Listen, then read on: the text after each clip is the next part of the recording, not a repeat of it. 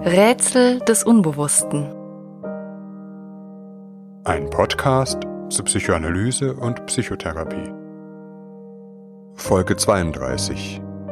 Das Unbewusste. Oder warum wir nicht wissen, was wir tun.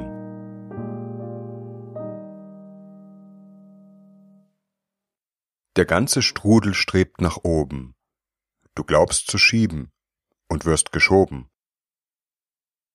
Was hier Goethe seinem Mephisto in der Walpurgisnacht warnend in den Mund legt, rührt an ein zentrales Element der Psychoanalyse, die Bedeutung unbewusster Prozesse. Du glaubst zu schieben und wirst geschoben. Dieser Satz besagt mindestens zweierlei. Zum einen besteht eine Illusion über die Urheberschaft der eigenen Handlung. Man glaubt, es sei die eigene Entscheidung, Tatsächlich aber gibt es andere Kräfte, welche das eigene Handeln schieben.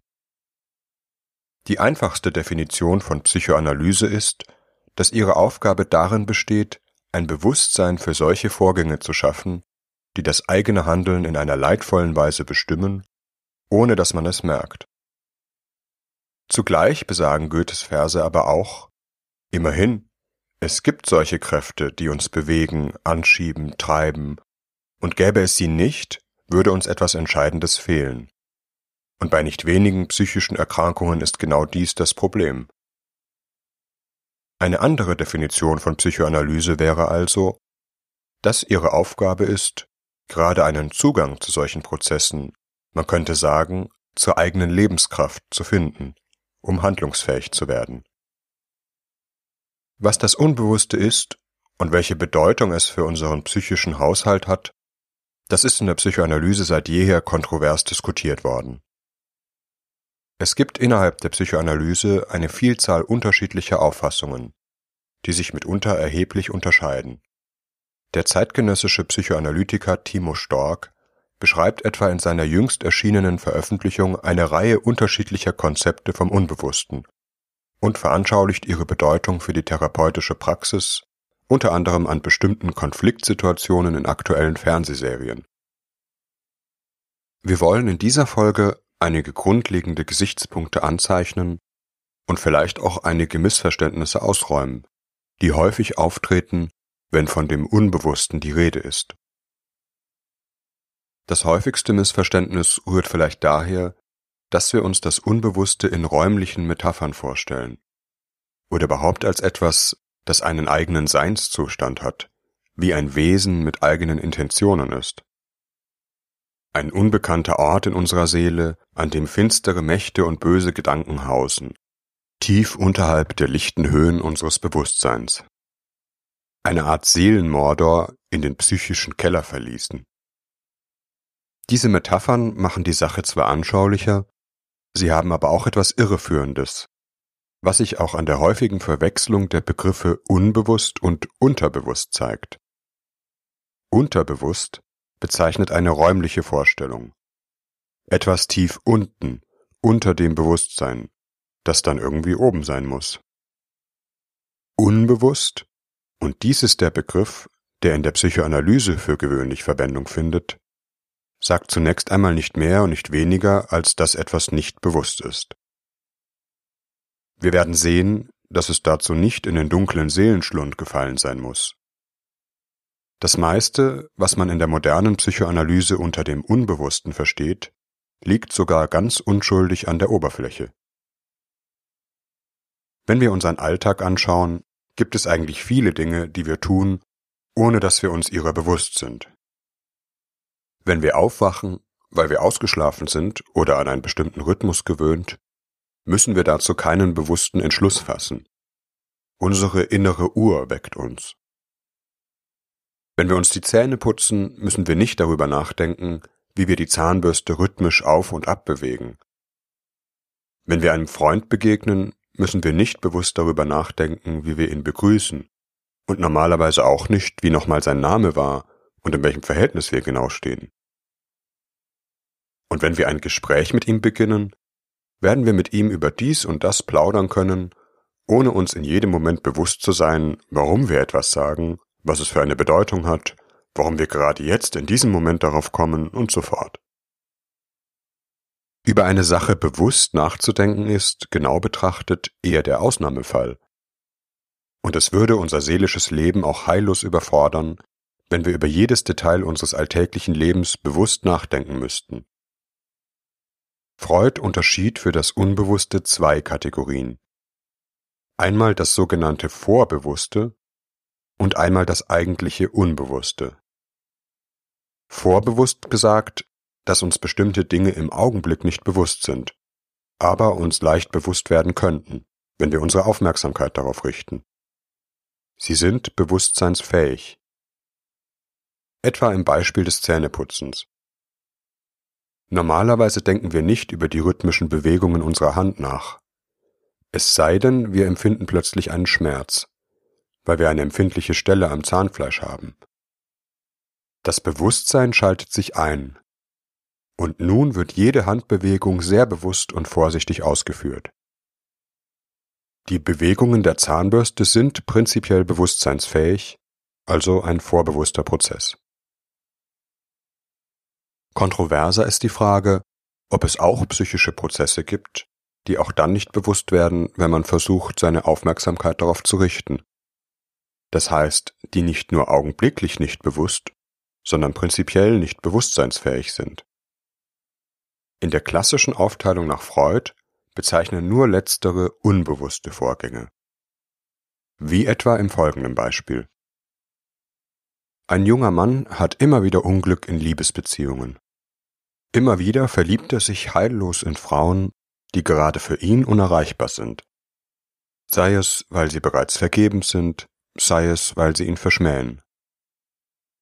Einmal interessiert sich doch eine dieser Frauen für ihn und es kommt zu einer romantischen Szene. In dem Moment aber, in dem die beiden sich näher kommen, empfindet der junge Mann plötzlich einen starken Unwillen oder sogar Ekel. Er wendet sich ab, obwohl er die Frau doch noch kurz zuvor begehrenswert fand. Und auch kurz danach wieder finden wird. Allerdings haben sich die beiden dann schon verabschiedet. Er versteht sich selbst nicht und ist ganz wütend auf sich. Was ist geschehen? Der junge Mann könnte die ganze Szene durchgehen und sich jedes Detail in Erinnerung rufen. Er würde doch nicht wirklich verstehen, was auf einmal mit ihm vorgegangen ist, was so einen plötzlichen Umschwung in ihm hervorgerufen hat. Vielleicht gibt er sich damit zufrieden, zu sagen, dass er nur einfach schlecht drauf war Kopfschmerzen hatte oder ähnliches. Allerdings helfen beim nächsten Mal auch Migränetabletten nicht und dieselbe Situation wiederholt sich. Er versteht sich nicht. Und hier liegt der entscheidende Gesichtspunkt. Es geschieht etwas, von dem er nicht weiß und auch nicht sagen kann, was es ist, warum es passiert. Seinem Bewusstsein wird sozusagen nur das Ergebnis eines inneren Vorgangs mitgeteilt. Ein plötzlicher Ekel, nicht aber die Gründe. Solche Vorgänge sind nun charakteristisch für nahezu alle psychischen Erkrankungen und Symptome, beziehungsweise hier sind sie besonders augenfällig. Immer gibt es irgendein seltsames Empfinden oder ein eigenartiges Verhalten, das keinen Sinn zu ergeben scheint.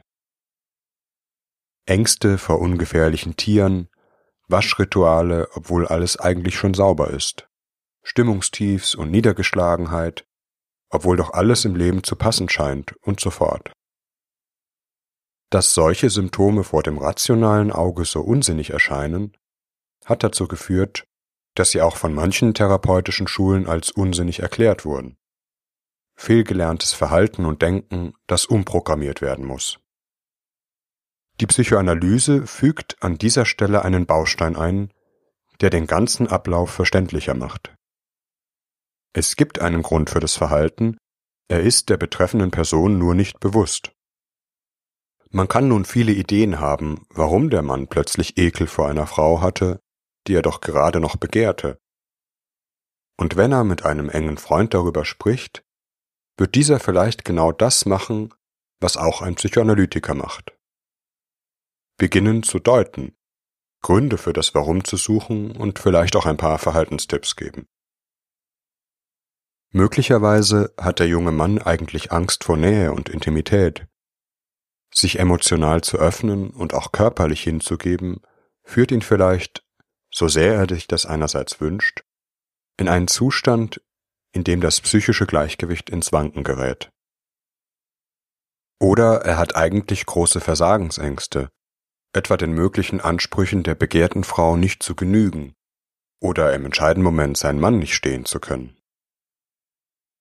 Vielleicht hat sich sein Begehren bislang deshalb auf unerreichbare Frauen geschoben, da hier weniger die Gefahr einer realen Begegnung drohte. Manche Deutungen klingen zunächst plausibel, andere weniger. Ein völliges Missverständnis wäre, dass der Psychoanalytiker in Besitz der Wahrheit wäre, die er dem Patienten nur mitzuteilen hätte. Er hat keinen Deutungsschlüssel für unbewusste Symptome. Er führt auch nicht alles auf Kindheit und Mutter zurück, obwohl niemand bestreiten wird, dass diese in der psychischen Entwicklung eine wichtige Rolle spielen. Auch der Psychoanalytiker weiß zu Beginn der Behandlung nicht, worum es sich bei bestimmten Symptomen handelt. Und nur wenn er sich auf dieses Nichtwissen einlässt und nicht zum Lehrer wird, kann ein Prozess des gemeinsamen Verstehens entstehen. Das, was den jungen Mann in unserem Beispiel bewegt, ist seinem bewussten Denken nicht zugänglich. Das bedeutet, er kann nicht auf eine sprachlich reflexive Weise darüber nachdenken, so wie wir zum Beispiel über die Frage nachdenken können, warum unser Magen knurrt. Es könnte sein, dass wir Hunger haben.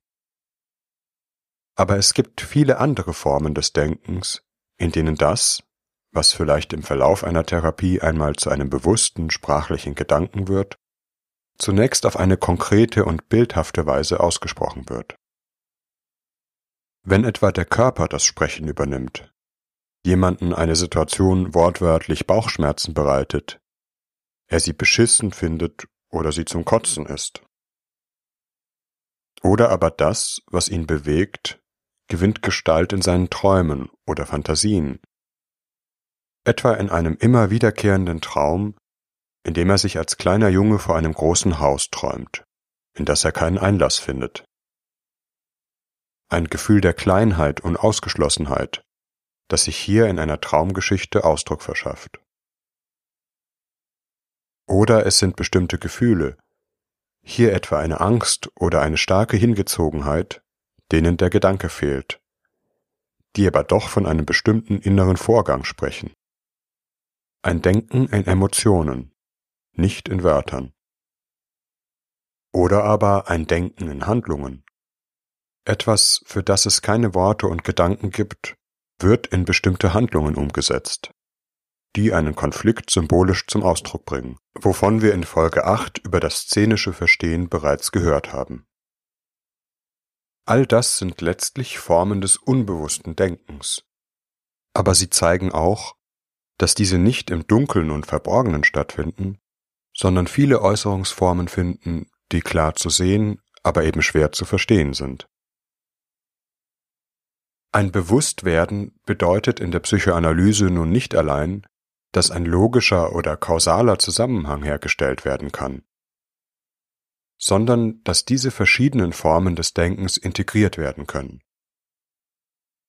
Hier unterscheidet sich die psychoanalytische Auffassung von dem, was man landläufig unter unbewusst versteht.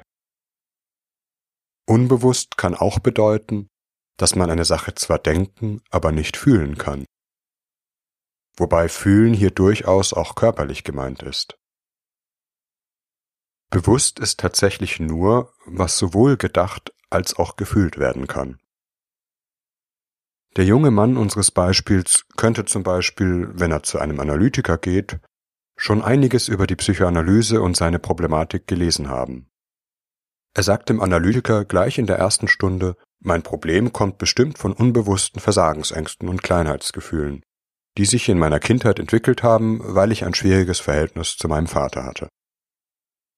Manche Patienten wissen schon von Anfang an sehr viel über ihre Lebensgeschichte und wie ihre Probleme entstanden sind. Und trotzdem fühlen sie sich nicht gut. Die Worte sprechen eine Sprache der inneren Distanzierung und Klarheit. Die Gefühle und der Körper aber sprechen eine andere Sprache. Im Extremfall berichtet ein Patient hochabstrakt, und sprachlich außerordentlich reflektiert, sozusagen im Protokollstil, über seine Problematik. Zugleich spielt sein Körper in vielen Situationen verrückt. Ihm wird übel, er hat Herzrasen, sein Nacken versteift sich, er zittert. Das hochabstrakte Denken liegt wie gespalten fernab von einem sehr rohen und körperlichen Fühlen. Die Aufgabe einer Psychoanalyse besteht darin, das Denken und Fühlen zu verbinden.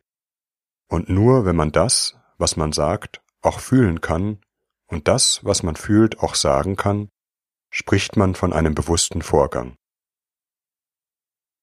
Das Beispiel zeigt auch, dass uns das Unbewusste nach moderner psychoanalytischer Auffassung in zwei Weisen gegeben ist. Einmal in Form eines nicht mehr Bewussten, also etwas, das wir durchaus einmal bewusst erlebt haben, aber aufgrund von inneren Konflikten unbewusst geworden ist. Das beschreibt die klassische Vorstellung von der Verdrängung, von der wir auch schon in Folge 3 gehört haben. Nach Freud sind es vor allem die bedenklichen Wünsche und Triebregungen, die wir einmal als Kinder empfunden haben und die wir uns in späteren Lebensaltern verbieten. Freud zufolge ist dieser Teil des Unbewussten eine Welt kindlicher Lüste, deren Erfüllung uns einmal gegeben war. Zuerst und zuletzt die Allversorgung, kosmische Getragenheit und Verschmelzung als Embryo im mütterlichen Bauch wohin wir uns eigentlich immer zurücksehnen. Und was auch mit einer heimlichen Sehnsucht nach dem Tod, niemals geboren zu sein, einhergeht. Es ist eigentlich das Paradies, das wir verdrängt haben, als ein Zugeständnis an die Notwendigkeiten der Wirklichkeit. Spätere psychoanalytische Konzeptionen weichen von dieser freudschen Auffassung stark ab. Etwa die Psychoanalytikerin Melanie Klein, bei der es eher die frühkindlichen Erfahrungen von Ausgeliefertheit, Angst, Hilflosigkeit sind, die verdrängt und unbewusst werden, etwa nur noch an Körpersymptomen ablesbar sind. Hier ist es die kindliche Hölle, die wir verdrängen. Unbewusst ist, was wir gerade nicht mehr sein und empfinden wollen. Neben diesem nicht mehr Bewussten gibt es aber auch noch ein noch nicht Bewusstes, also etwas, das niemals bewusst war, deswegen auch nicht verdrängt wurde. Denn verdrängen kann man ja nur, was einmal bewusst war. Wie der Psychoanalytiker Donald Winnicott in seinem berühmten Aufsatz über die Angst vor dem Zusammenbruch beschreibt, gibt es viele Ereignisse, die uns zwar widerfahren, die wir aber trotzdem nicht bewusst erleben und integrieren können. Eine Sache geht an uns vor, ohne dass wir ihre wirklich gewahr werden. Dies kann in Extremsituationen der Fall sein, etwa wenn die Mutter eines kleinen Kindes stirbt. Das Kind verliert seine Mutter, aber was es bedeutet, die Mutter zu verlieren, ein innerliches Verstehen und Betrauern, muss damit noch lange nicht einhergehen.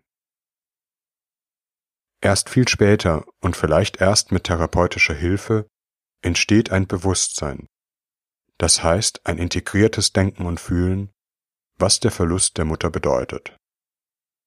Es kann sich bei dem noch nicht Bewussten aber auch um viel unauffälligere Begebenheiten handeln. Bestimmte Beziehungsmuster, die sich schon früh zwischen Eltern und Kind einspielen.